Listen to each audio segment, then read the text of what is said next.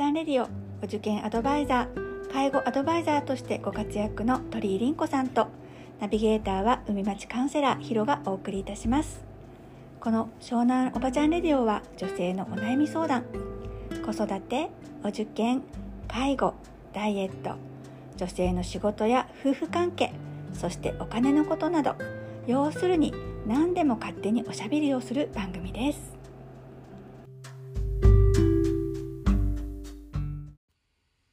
今日は第28話です。先週に引き続いてコロナになっちゃったよっていう報告を皆さんにしています。三つ病院紹介されたっていうところまで聞いたんだけど、うん、そうそう。どうなった？あそうなの。であの情報戦だって話をしてたじゃない？なのでまずどういう風な雰囲気の病院なのか初めて行く病院だし一応あの朦朧としながら病院のホームページ見たりとか何時から受付かっていうのを知りたくってその日のあ保健師さんに通じたのが10時40分過ぎでなんかやっぱり熱あったからうとうとしたりとかお水飲んだりとか食欲は全然やっぱなくてお熱で一回ちょっとやっぱり熱高かったから一回ちょっと嘔吐しちゃったりとかしたので気持ち悪かったから午後に電話をしたのね。で1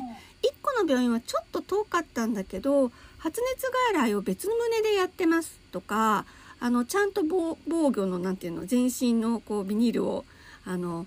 あの被っている先生の写真とか載っててあここいいかなと思ってまずそこに1個電話したの。そしたらそこの受付の男性が出てなんかすっごい嫌そう嫌そうに電話に出てくれてまず「お熱があります」って言って「は?」って言われたから「いや保健所から紹介を受けてあの発熱外来があると伺ったのでどのような手続きをしたら受診できますか?」って聞いたの。すごい冷たく「もう今日は無理です」って言われて「いや今日行くわけじゃないので」って思って「明日は?」って言ったら「明日は何時から電話受付ででもすぐ埋まっちゃいますよ」とかっていう感じで ガチャッとか切られて「いやちょっと嫌だな」って思いながら次の病院にかけてなんか3つ全部かけてみたいなね。で後の受付のあのおば様みたいな方で、まあ、看護師さんかあの医療従事者さんのわからないけどいろいろ説明してもらって個そのうちに1個なんかすごい優しいし感じがいいしホームページにも今日のあの発熱外来は約いっぱいですみたいにちゃんと書いてあるところがあってであそこいいなと思ったんだけれどもあのまあ翌日の話もあるし私もなんかちゃんと起きれるかどうか熱で分かんなかったから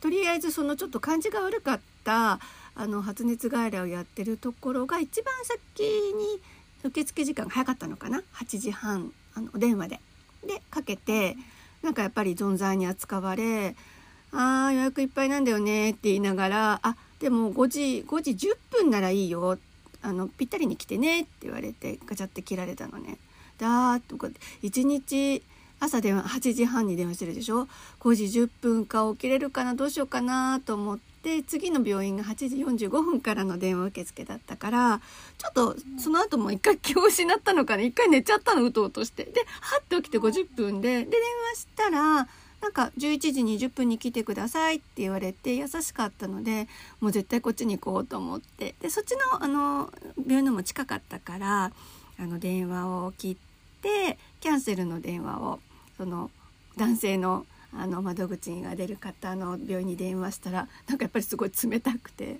「あ分かりましたガチャ」とか切られてなんか発熱外来もやっぱりすごいあんま来てほしくないんだな病院って思った。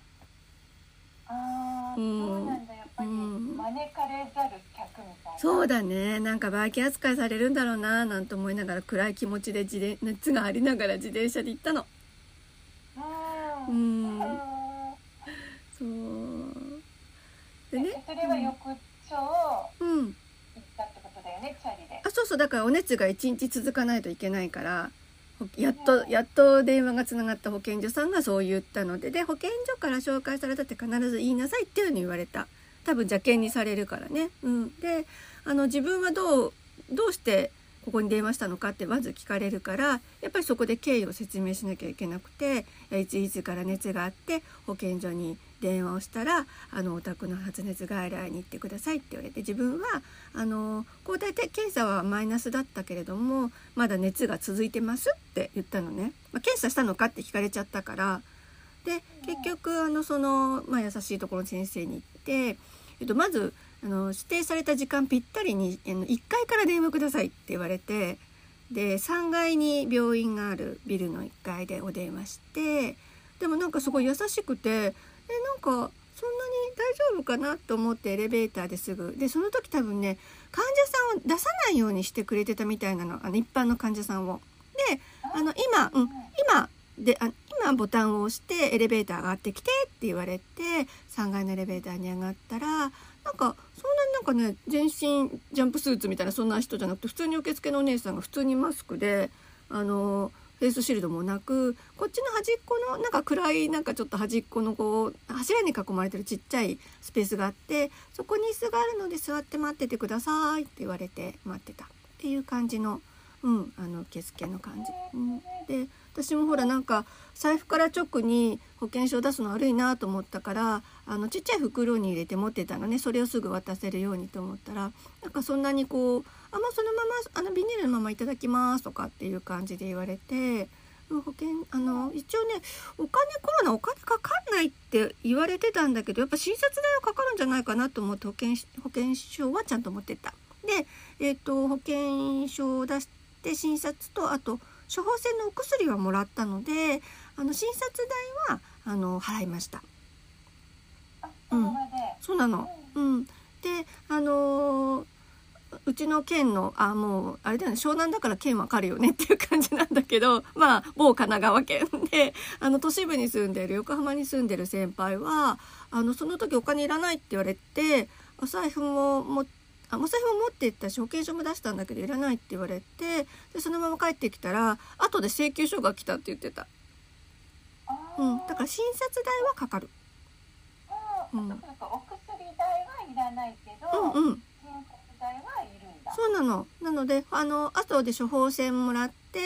あ処方箋の紙もらって近所の薬局に行くんだけどもあの連絡しといたからねあの大丈夫ですよって言われて一歩入って向こうの人もなんかあコロナの患者さん来たなっていうこ気構えがあったから遠くから「すいま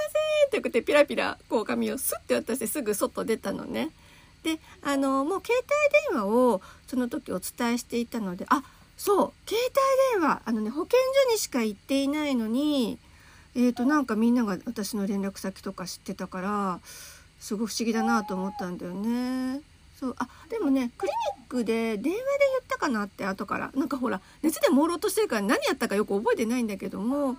で携帯に今電話しますからちょっとあの入り口のその待機場所か外にいてくださいって薬局でも言われてなんか患者さん他にもいたから申し訳ないから暑い外で待ってた、うん、そしたら電話くれて電話でいろいろ処方箋の内容とかあの指示を受けてそうそれであのその後お姉さんがふってあのただあのただ無言でこうあの処方あの薬を持ってらってでそれはお金かかりませんって言われたの。コロナだからお金いりませんって言われてお薬はただだった。うん、どんな薬が出るの？えっ、ー、とね一応ねえっ、ー、と頭痛いあそう頭痛かったの3日間ずっと。だからカロナールとあとね漢方でうがいして飲んでくださいっていうのとあと巨炭剤あの痰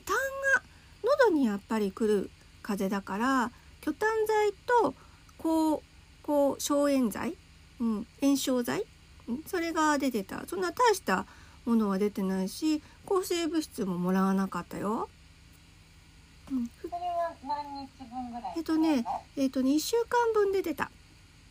で、うん、でしょそうだねそうだね。で、えっと、症状が治まったらもう飲まなくていいよって言われた、うん、だからなんか処方薬は普通の風邪？うん。そうやっぱこれコロナに効きますっていうやつではなくてうん違う。そうそうそう、うん、なんなら普通の風邪薬よりももっと柔らかい感じ？そう漢方もなんか喉にいい漢方であの先生のおすすめはこれを溶かしてガラガラってしたらごっくんしちゃってくださいって言われたの。えーと思ってペッてしないんだと思ってうがい薬っぽく使ってなんか喉をこう炎症を止めるみたいなそんな漢方薬もいただいたりして処方箋は先生によって違うのかなわからないけどなんかそんなお薬もらった。うん、なるほどね。うんそうなの。薬をもらって自転車でフラフラしてお家に帰りましたとさということで続きはまた来週。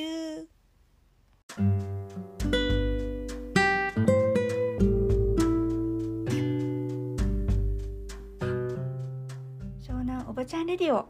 鳥居凛子と海町カウンセラーヒロがお送りいたしました。毎週土曜日10時にお会いしましょう。またね Thank you.